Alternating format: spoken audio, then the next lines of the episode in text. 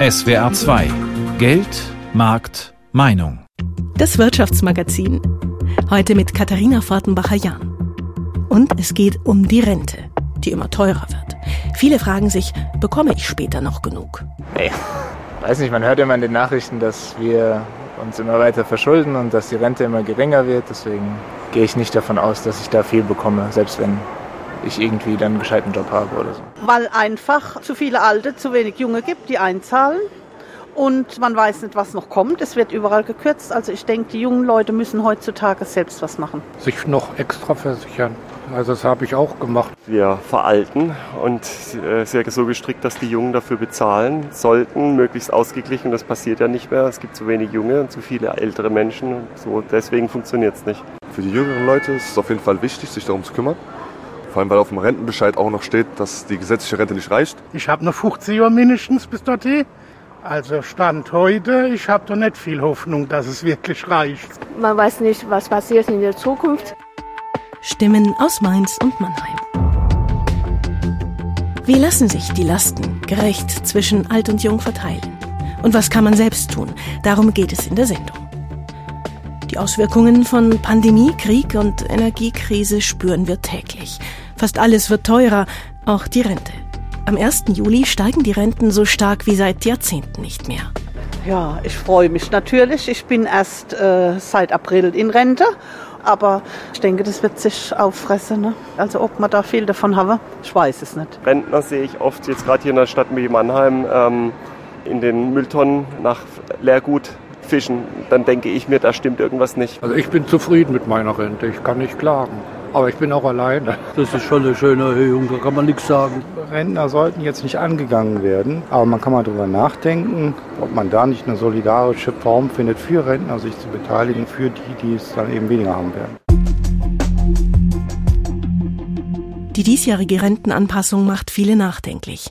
Wie sie eigentlich zustande kommt, erklärt unser Berlin-Korrespondent Jim Bob Nikschas. Warum die Renten in diesem Jahr so deutlich ansteigen, das erklärt Arbeitsminister Hubertus Heil von der SPD so. Weil wir den Arbeitsmarkt in der Krise in Deutschland stabil gehalten haben. Deshalb ist eine kräftige Rentenerhöhung zum 1. Juli möglich. Tatsächlich waren die Löhne im vergangenen Jahr wieder deutlich gestiegen. Mit steigenden Löhnen werden stets auch die Rentenbezüge angepasst. Zum 1. Juli nun um 5,35 Prozent im Westen und um 6,12 Prozent im Osten. Mit dieser deutlichen Erhöhung will die Regierung auch ein politisches Signal an die rund 21 Millionen Rentnerinnen und Rentner senden. Diese Entwicklung macht auch deutlich, dass gerade in schwierigen Zeiten, in Zeiten von Preissteigerungen, sich die Menschen in Deutschland, die Rentnerinnen und Rentner und alle Generationen auf die gesetzliche Rente verlassen können. Das aber sehen vor allem Sozialverbände und Gewerkschaften anders. Sie kritisieren, dass Rentnerinnen und Rentner von der Erhöhung der Bezüge kaum profitieren werden.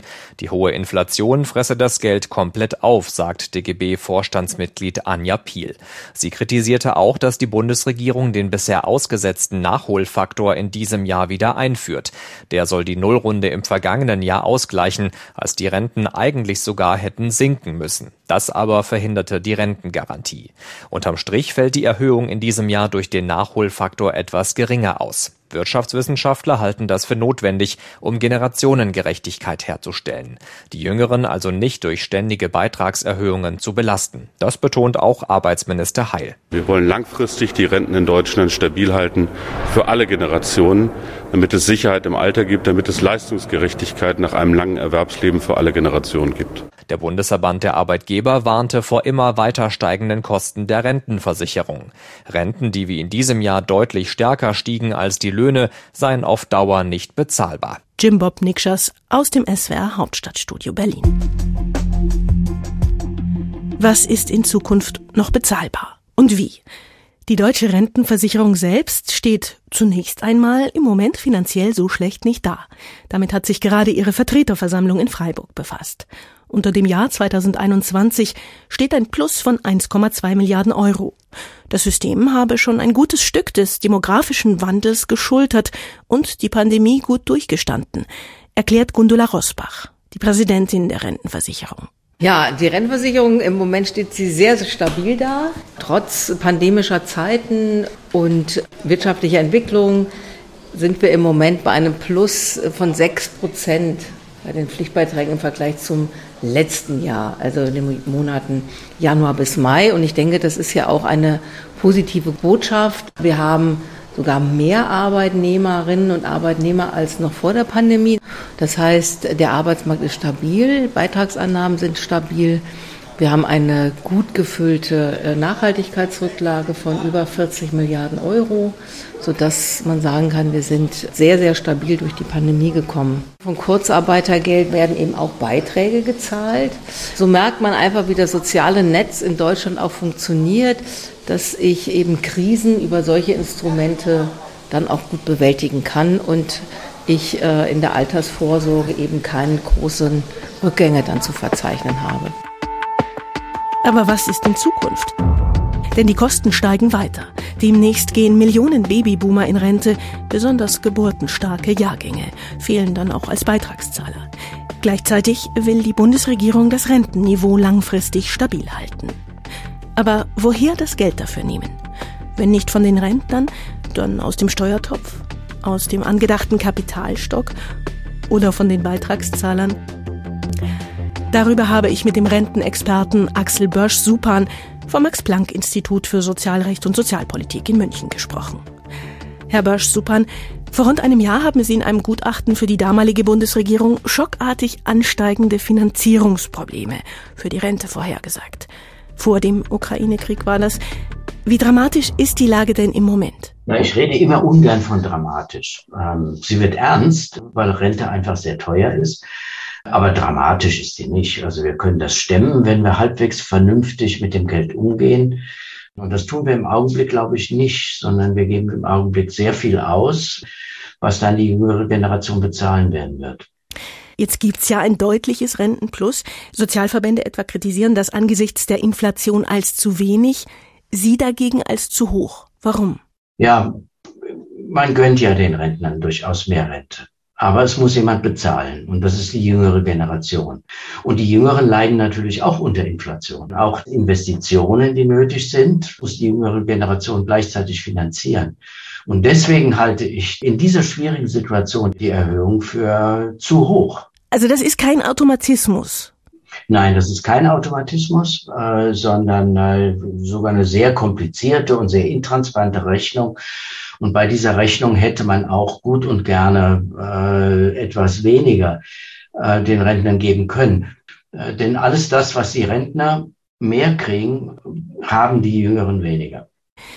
Die Bundesregierung will die Rente stabilisieren mit einem Kapitalstock von zunächst 10 Milliarden Euro. Sie haben das als unseriös kritisiert. Warum denn? Na, der Kapitalstock, der äh, im Koalitionsvertrag vorgesehen war, der zahlt die Rente für so ungefähr elf, elf Tage. Äh, bei der Dimension des demografischen Wandels ist das natürlich gar nichts. Von daher ist es unseriös zu glauben, man könnte mit der Aktienrente das Rentensystem äh, sanieren. Dazu kommt, dass im Bundeshaushalt diese 10 Milliarden noch nicht mal eingestellt worden sind. Das Wichtigere ist aber auch, äh, so ein Kapitalstock, der muss ja erstmal aufgebaut werden. Und das geht nicht von heute auf morgen, sondern äh, Ersparnis dauert Zeit. Vielleicht 20, 30 Jahre, bis wir einen Kapitalstock haben, der so groß ist, dass er die Rentedemografie festmachen kann. Schauen wir nochmal auf die Jungen. Wie könnte man denn die Rente so aufstellen, dass es gerecht verteilt ist? Ja, eigentlich äh, ist das eine ganz einfache Frage, indem man äh, das Rentenrecht so lässt, wie es im Augenblick ist und damit nicht noch weiter herumspielt. Das Rentenrecht sieht vor, dass das äh, Rentenalter weniger als die Lebenserwartung, aber immerhin allmählich steigt. Es sieht auch vor, dass äh, wenn die Beiträge der jüngeren Leute erhöht werden, gleichzeitig auch die Rentensteigerungen weniger groß ausfallen. Wenn man nach diesem Prinzip weiter fortfahren würde, was aber im Gegensatz zu den Plänen äh, der, der jetzigen Regierung ist, dann würde das äh, Rentensystem gut über den demografischen Wandel kommen und dann kann man sich anschließend Gedanken machen, wie man mit mehr Kapitaldeckung, Aktienrente und so weiter äh, das System auch langfristig stabil macht. Heißt das dann auch, es braucht kein noch höheres Rentenalter als jetzt vorgesehen? Also die 67, auf die wir uns zu bewegen, die reicht? Äh, wenn die Lebenserwartung weiter steigt, dann wird man auch äh, das Rentenalter weiter ansteigen müssen. Aber wenn die Lebenserwartung nicht steigt, und im letzten Jahr ist sie gefallen, ja, dann äh, braucht man das nicht. Also äh, man, das Rentensystem muss sozusagen mit der Lebenserwartung atmen. Dafür plädiere ich. Wie sehen Sie im Moment denn die Chancen dafür, dass solche Dinge, wie Sie vorschlagen, umgesetzt werden? Naja, unsere Erfahrung sagt, äh, dass Reformen dieser Art immer dann nötig sind, wenn der Rentenfonds ausgeschöpft ist. Wunschdenken hilft ja nichts. Die Babyboomer gehen in Rente jetzt, so dass sich die Ausgaben massiv erhöhen. Das wird keine politische Entscheidung sein, sondern eine finanzielle. Jetzt machen sich viele Sorgen. Der Ukraine-Krieg, die Lieferengpässe, die Inflation. Was ist das für eine Bürde für unser Rentensystem? Also Ukraine, äh, die Nachfolgen der Pandemie, der ganze Infrastrukturaufbau, den, den wir brauchen, das ist alles schon eine große Bürde. Da lässt sich nichts schönreden. Aber es soll eine Bürde sein für alle in diesem Land und nicht nur für die Jungen. Das ist eigentlich meine Hauptbotschaft. Äh, und das Rentensystem, so wie es ursprünglich äh, konzipiert war, macht das auch so. Also der große Begriff Generationengerechtigkeit ist eigentlich in unserem äh, ursprünglichen Rentensystem sehr gut abgebildet. Nur darf man nicht hingehen und das Ganze außer Kraft setzen. Und das ist, was schon die schwarz-rote Koalition gemacht hat, was jetzt auch die Ampelkoalition wieder tut. Das funktioniert nicht. Das wird nicht gehen. Dann gibt es immer mehr Unzufriedenheit unter den Jüngeren Jüngeren. Äh, und das kann auch letztlich nicht gut sein für die Älteren. Der Rentenexperte Axel Börsch-Supan warnt davor, die jüngeren Generationen zu stark zu belasten. Bei der Vertreterversammlung der Deutschen Rentenversicherung in Freiburg habe ich Gabriele Frenzer-Wolf getroffen, Direktorin der Rentenversicherung Baden-Württemberg. Und ich habe sie gefragt, welche Sorgen sie sich in den aktuellen Krisen, der Energiekrise, um unsere Wirtschaft macht, gerade auch Baden-Württemberg als Industriestandort und in Folge dann eben auch um die Rente. Also ich bin von Grund auf ein optimistischer Mensch, deswegen äh, mache ich mir da keine allzu großen Sorgen. Ich finde, wir sollten äh, mutig an diese Krisen rangehen und gucken, dass wir die möglichst bewältigen. Wir sind im Augenblick sehr gut aufgestellt in Baden-Württemberg. Der Rentenkasse geht's prächtig. Was kommt denn auf jüngere Menschen zu? Müssen die sich auf steigende Rentenbeiträge einstellen? Also ich glaube schon, dass die Beiträge noch ansteigen werden. Aber ich will noch mal in Erinnerung rufen, äh, dass die schon mal deutlich über 20 Prozent lagen zu Kohls Zeiten, Mitte der 90er Jahre. Äh, wir sind jetzt seit vielen, vielen Jahren bei 18,6 Prozent. Also da ist durchaus schon Luft nach oben noch. Mich ängstigt das nicht wirklich. Die Bundesregierung plant ja einen Kapitalstock, hat aber noch keine weiteren Details dazu bekannt gegeben. Worauf kommt es denn noch an, um die Rente zu finanzieren? Viel wichtiger ist aus meiner Sicht, dass wir einen guten Arbeitsmarkt haben, dass sehr viele Menschen, gerne mehr Menschen auch in der gesetzlichen Rentenversicherung versichert sind. Ich denke da an die vielen Selbstständigen, die noch keine Absicherung haben. Dann haben wir gute Beitragseinnahmen und dann werden wir auch diesen Anstieg äh, der Babyboomer gut bewältigen können. Ganz aktuell zeigt eine neue Berechnung der Rentenversicherung eine weitere Einnahmequelle in der Rentenkasse. Frauen haben deutlich aufgeholt bei der Rente. Woran liegt das? Das liegt daran, dass die Frauen immer stärker im Erwerbsleben beteiligt sind. Also die Erwerbsquote von Frauen hat sich ja im Westen deutlich rangearbeitet an die Erwerbsquote der Männer. Das ist toll, ich finde das richtig klasse und es äh, hat natürlich auch zur Folge, dass die Frauen mehr Beitragsjahre ansammeln. Die sind innerhalb der letzten 20 Jahre um äh, fast zehn Beitragsjahre angestiegen auf knapp 37 Beitragsjahre. Und das hat natürlich zur Folge, dass Frauen auch mehr Rente beziehen und mehr Frauenrente beziehen. Wenn die Frauen jetzt mehr arbeiten, mehr Arbeitsstunden erbringen, dann hilft uns das auch, durch diese Welle der Babyboomer, die jetzt in Rente gehen, besser durchzukommen. Aber ein Grund zum äh, Zurücklehnen ist das noch nicht, oder? Nein, überhaupt nicht. Weil man muss sich auch, äh, wenn man, wenn man genauer drauf schaut, dann stellt man fest, dass die Renten der Frauen im Westen noch deutlich niedriger sind als die der Männer im Westen. Also die Zugangsrenten der Frauen liegen um ein Drittel niedriger als die der Männer. Und es hat damit zu tun, dass bei uns im Westen einfach viel, viel das Zuverdienermodell gelebt wird. Das heißt, die Frau arbeitet in Teilzeit und zwar lange in Teilzeit und in niedriger Teilzeit. Und das hat natürlich unmittelbar Auswirkungen auf die Rentenhöhe im Alter. Im Osten ist das ganz anders. Was würden Sie denn einer jungen Frau in Baden-Württemberg, in Rheinland-Pfalz raten, wenn Sie über die Rente so ins Gespräch kämen? Die wichtigste Botschaft wäre, nicht lange in Teilzeit zu arbeiten, sondern zu gucken, dass man möglichst frühzeitig die Arbeitszeit aufstockt. Das ist der eine Punkt. Und der andere Punkt ist, die Rente im Blick zu behalten und sich möglichst frühzeitig auch Rat zu holen. Wir als Rentenversicherung erteilen diese Beratung gerne. Sagt Gabriele Frenzer-Wolf, Direktorin der Rentenversicherung Baden-Württemberg. Und eine solche Altersvorsorgeberatung bei der Rentenversicherung schauen wir uns jetzt an. Das hat meine Kollegin Gili Hensoldt aus unserer Wirtschaftsredaktion für uns ausprobiert. Gili, was hast du da mitgenommen? Also ich habe einiges mitgenommen, weil ich mich, das muss ich eben auch gestehen, noch nicht so richtig mit dem Thema Rente beschäftigt habe. Also klar, ich habe natürlich die jährliche Renteninfo von der deutschen Rentenversicherung immer gekriegt und auch gelesen. Da steht ja auch immer eine Zahl, also die Höhe der Rente, die ich mal erwarten kann, wenn ich tatsächlich regulär in Rente gehe. Aber was genau hinter diesem Betrag steht, also was netto da vermutlich übrig bleibt, da habe ich mir bisher einfach viel zu wenig Gedanken gemacht. Und klar, ich habe auch privat vorgesorgt, aber einfach nie so ein Strich unter alles gemacht und mir das dann mal insgesamt angeschaut. Und genau das hat der Berater für mich gemacht. Und ehrlich gesagt war ich vor diesem Termin schon so ein bisschen nervös, weil meine Rente ist zumindest ein bisschen eine Blackbox. Und meine Angst war schon, also reicht es, was ich im Alter krieg? Oder muss ich da vielleicht doch noch ziemlich viel nachlegen dann auch? Und jetzt nach dieser Beratung bin ich ganz beruhigt. Ich weiß zumindest ungefähr, was ich an Geld zur Verfügung habe, wenn ich mit 67 aufhöre zu arbeiten und auch was ich habe, wenn ich früher gehen möchte. Aber natürlich würde ich dann auch weniger Geld vom Staat bekommen, so etwa 15 Prozent. Das haben wir auch nochmal ganz konkret ausgerechnet. Also insgesamt muss ich sagen, haben wir im ersten Teil unseres Gesprächs ganz viel über Zahlen geredet, über die Bruttorente, darüber, was dann noch an Krankenkassenbeiträgen fällig wird und wie viel Steuern ich vermutlich dafür bezahlen muss. Also schon ein ziemliches Zahlen, ganz schön viel, was ich da auch erstmal verarbeiten musste. Und damit ein Berater das so ausrechnen kann, was braucht er da? Wie bereitet man sich denn da am besten vor?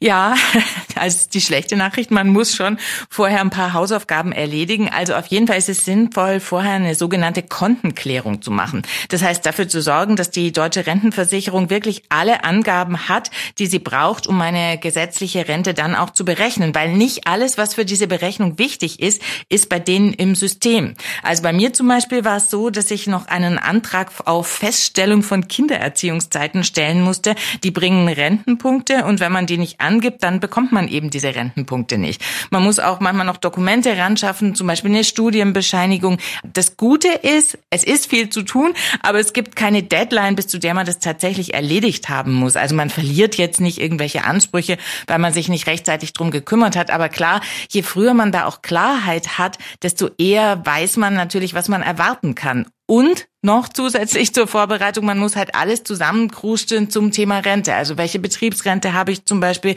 welche private Vorsorge habe ich noch. Und je nachdem, wie gut man da zu Hause sortiert ist, dauert es dann mehr oder weniger lang. Und dann wird gerechnet, aber damit ist es dann noch nicht erledigt, oder? Ja, genau. Also ich hatte dann eben irgendwann diese Zahl, also die Summe meiner gesetzlichen Rentenversicherung und was ich eben privat und so noch vorgesorgt habe, wie viel da am Ende dann dabei rauskommt. Und dann habe ich meinen Berater so angeschaut und gesagt, ja, okay, und ist es jetzt gut? Also reicht das im Alter? Und er hat dann gesagt, das kann ich Ihnen nicht sagen. Da war ich schon so ein bisschen erstaunt. Klar, es gibt Richtwerte. Laut einer Faustregel der Stiftung Warentest brauchen Rentnerinnen und Rentner so 80 Prozent ihres vorherigen Nettoeinkommens, wenn sie im Alter auch am gewohnten Lebensstandard festhalten wollen. Aber mein Berater hat gesagt, letztendlich muss ja jeder auch selbst, jeder, jede selbst entscheiden, wie sie im Alter leben möchte und was es auch kostet. Also er hat mir gleich wieder eine Hausaufgabe gegeben, nämlich ich muss einfach mal Kassensturz machen und überlegen, welche Kosten habe ich denn später noch, wenn ich in Rente bin und was fällt vielleicht weg. Also vielleicht muss ich keine Miete mehr bezahlen, weil ich dann ein Eigentum habe oder vielleicht kann ich an der einen oder anderen Stelle auch noch was einsparen. Vielleicht möchte ich früher in Rente gehen, vielleicht möchte ich noch nebenher mir was dazu verdienen. Also alles so Gedanken, die man sich eigentlich machen muss, wenn man sich mit dem Thema Rente beschäftigt. Also ganz, ganz, ganz viele Fragen. Schon viel Arbeit auch, aber ich finde auch total interessant, weil man sich ja da auch so mit existenziellen Lebensfragen irgendwie beschäftigt. Damit man tatsächlich sagen kann, das, was ich habe, das reicht oder ich muss nochmal nachlegen. Wenn es denn nicht reicht, was mache ich denn dann? Ja, dann kommt der nächste Schritt. Dann muss ich mich natürlich drum kümmern, wie ich diese Lücke verkleinern kann. Und dazu ist auf jeden Fall sinnvoll, zum Beispiel einen Termin bei der Verbraucherzentrale zu machen. Die können einen beraten, welche Produkte für mich sinnvoll sind. Und auch wer nur wenig Geld zur Verfügung hat, sollte sich auf jeden Fall um Anlagemöglichkeiten kümmern. Denn besser nur ein bisschen was ansparen als überhaupt nichts. Hm. Was würdest du denn generell sagen? Für wen lohnt sich so eine Altersvorsorgeberatung? Also ich finde, es lohnt sich eigentlich für jeden, weil wir alle kriegen irgendwann mal hoffentlich Rente und müssen uns mit dem Thema beschäftigen. Und vor allem lohnt sich es, glaube ich, schon für die Frauen. Wenn sie Kinder bekommen, dann sind viele ja erstmal raus aus dem Job, viele arbeiten auch Teilzeit und all das hat natürlich Auswirkungen auf die Rentenhöhe. Und da macht es auf jeden Fall Sinn, sich da mal informieren zu lassen. Natürlich, wie stünde ich denn im Alter finanziell da? Aber klar, auch für Paare kann es sehr, sehr sinnvoll sein, so ein Beratungstermin Termin auch gemeinsam zu machen, weil man ja dann auch ein gemeinsames Alterseinkommen quasi hat. Und mein Berater, der hat mir empfohlen, dass ich irgendwann noch mal einen Termin mache und dann aber zusammen mit meinem Mann. Gili Hensoldt hat sich bei der Deutschen Rentenversicherung Baden-Württemberg beraten lassen. Das ist kostenlos. Einen Termin kann man im nächstgelegenen Regionalzentrum vereinbaren. Und ein Punkt in solchen Beratungen kann auch die Frage sein, ob man freiwillig etwas einzahlen will und damit die gesetzliche Rente aufbessern. Dieses Jahr lohnt sich das besonders. Wer das machen kann und wie, dazu hat sich SWR Wirtschaftsredakteur Michael Herr für uns schlau gemacht. Wer kann das machen? Im Prinzip sind das drei Gruppen. Erstens Personen, die keine Pflichtmitglieder in der Rentenversicherung sind, also vor allem Selbstständige, Beamtinnen, Freiberufler und Hausmänner, aber auch Frührentnerinnen, die ihre Ansprüche noch im Ruhestand erhöhen wollen. Vor allem für Selbstständige kann das attraktiv sein, weil die freiwilligen Beiträge als Vorsorgeleistungen von der Steuer abgesetzt werden können. Die zweite Gruppe, Pflichtversicherte unter 45 Jahren, die für Schul- und Ausbildungszeiten Beiträge nachzahlen wollen. Dazu sind allerdings einige Bedingungen zu erfüllen, beispielsweise, dass die Versicherten zwischen dem 16. und 17. Lebensjahr zur Schule gegangen sind. Die dritte Gruppe besteht aus Pflichtversicherten über 50. Personen aus dieser Gruppe können bei der Rentenversicherung anzeigen, dass sie planen, in Vorruhestand zu gehen und die damit einhergehenden Abschläge ausgleichen wollen. Die Rentenversicherung berechnet dann eine zu zahlende Ausgleichssumme und dieses Geld dürfen die Betroffenen dann zusätzlich in die Rentenkasse einzahlen, erklärt Nico Tessaro, Experte bei der Deutschen Rentenversicherung Baden-Württemberg. Hier ist eine sozusagen Zusatzversicherung möglich. Man erklärt, man möchte eine Rente mit Abschlag erhalten, ist aber nicht an diese Erklärung gebunden. Das ist ganz wichtig. Und selbst wenn man später ohne Abschläge in die Rente geht, hat man diese Sonderzahlung und die Versicherungspunkte, die man daraus erworben hat, sozusagen on top. Wie viel muss es sein? Grundsätzlich gilt, die Versicherten entscheiden selbst, wie viel sie für ihr Rentenkonto nachschießen. Die Rentenversicherung gibt dabei allerdings einige Leitplanken vor. Es gilt eine Untergrenze für Einzahlungen, in diesem Jahr 83,70 Euro pro Monat. Wer für Ausbildungszeiten Beiträge nachbezahlt oder als Selbstständige freiwillig in die Rentenkasse einbezahlt, für die gilt daneben auch noch eine Beitragsobergrenze und die entspricht der Beitragsbemessungsgrenze der Rentenversicherung. Für Pflichtversicherungen Versicherte ab 50, die tatsächlich oder vermeintlich Frühverrentungsabschläge ausgleichen wollen, gilt als Obergrenze allerdings nur die von der Rentenversicherung festgelegte Abschlagssumme. Welche Rentenansprüche die Versicherten durch ihre Einzahlung genau erlangen, also wie viel Rentenpunkte die eingezahlte Summe dann am Ende wert ist, das errechnet die deutsche Rentenversicherung Jahr für Jahr neu auf Grundlage des bundesweiten Durchschnittseinkommens. In diesem Jahr könnten sich Einzahlungen besonders lohnen, erklärt Rentenexperte Nico Tessaro. Für einen Durchschnittsverdienst, also einen Beitragswert von einem Entgeltpunkt, muss man im Jahr 2022 einen Beitrag in Höhe von 7.200 Euro aufbringen während man im Jahr 2021 dafür noch 7.700 Euro aufbringen musste. Was sind Vor- und Nachteile? Die gesetzliche Rente als private Zusatzaltersvorsorge hat zwei Schönheitsfehler. Erstens ist sie wenig flexibel. Wer einmal Geld eingezahlt hat, der bekommt es nicht mehr zurück. Außerdem ist sie, wie jede Rente, eine Wette auf ein langes Leben. Nach pauschalem Abzug von Steuern und Abgaben, die auf die Rente zu zahlen sind, lohnt sich die Investition rund 16 Jahre nach Renteneintritt. Das heißt, so lange dauert es, bis die Summe der Auszahlungen die zuvor geleisteten Einzahlungen übersteigt. Die gute Nachricht, statistisch Statistisch gesehen erreichen Menschen in Deutschland dieses Alter. Dennoch bleibt ein Risiko. Demgegenüber stehen viele Vorteile. Zum Beispiel, dass die Auszahlung sehr verlässlich läuft, dass die Ansprüche teilweise auf Hinterbliebene übertragen werden können, Stichwort Witwenrente, oder dass die Beiträge von der Steuer abgesetzt werden können. Wie groß solche Steuervorteile tatsächlich sind, kann allerdings nur eine individuelle Berechnung zeigen. Informationen, was Sie für Ihre gesetzliche Rente noch tun können, von Michael Herr. Was braucht unser Rentensystem nun am dringendsten? Das hängt von vielen Faktoren ab, nehme ich mit, etwa davon, wie alt wir werden, wie lange wir arbeiten können und wie viele Beiträge wir leisten können. Und nicht nur von uns. Noch einmal Gundela Rosbach, die Präsidentin der Deutschen Rentenversicherung. Der Charme des Umlagesystems ist, ich kann dort eingreifen. das ist sehr, sehr anpassungsfähig. Wir werden in Deutschland, äh, denke ich, einen ganz großen Blick auf den Arbeitsmarkt werfen. Die Bundesagentur hat auch immer wieder darauf hingewiesen, wir werden Zuwanderung benötigen. Und wir hatten auch in den letzten zehn Jahren eine immense Zuwanderung aus dem europäischen Ausland. Das ist die eine Facette. Wir haben noch Erwerbsbeteiligung von Frauen, die sich auch eben so langsam steigert. Auch das bringt natürlich dann auch Beitragseinnahmen. In diesem Sektor, denke ich, müssen wir in Deutschland äh, eine Menge investieren weil wir es ja aus unserer eigenen Kraft heraus jetzt nicht erreichen können. Das ist etwas, was, was uns auch umtreibt und äh, da brauchen wir, denke ich, auch eine Debatte zu. Das war SWR 2 Geldmarkt Meinung rund um die Frage, bekomme ich noch genug Rente? Ich bin Katharina Fortenbacher-Jahn und freue mich, dass Sie zugehört haben.